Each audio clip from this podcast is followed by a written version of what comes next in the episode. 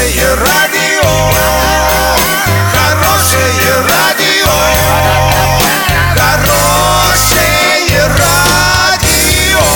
Радио Шансон.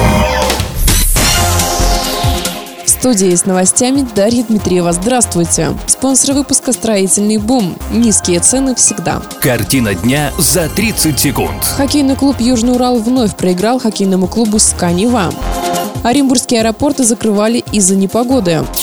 Подробнее обо всем. Подробнее обо всем. 1 марта хоккейный клуб «Южный Урал» вновь встретился с командой «Сканева» в рамках 1-8 финала плей-офф. Матч проходил в Санкт-Петербурге и завершился со счетом 4-1 в пользу питерцев. Южноуральцам удалось забросить лишь одну шайбу в последнем периоде. Ее автором стал Александр Сметанин. Теперь команды прибудут в Орск, где противостояние между ними продолжится. Серия продлится до трех побед одной из команд.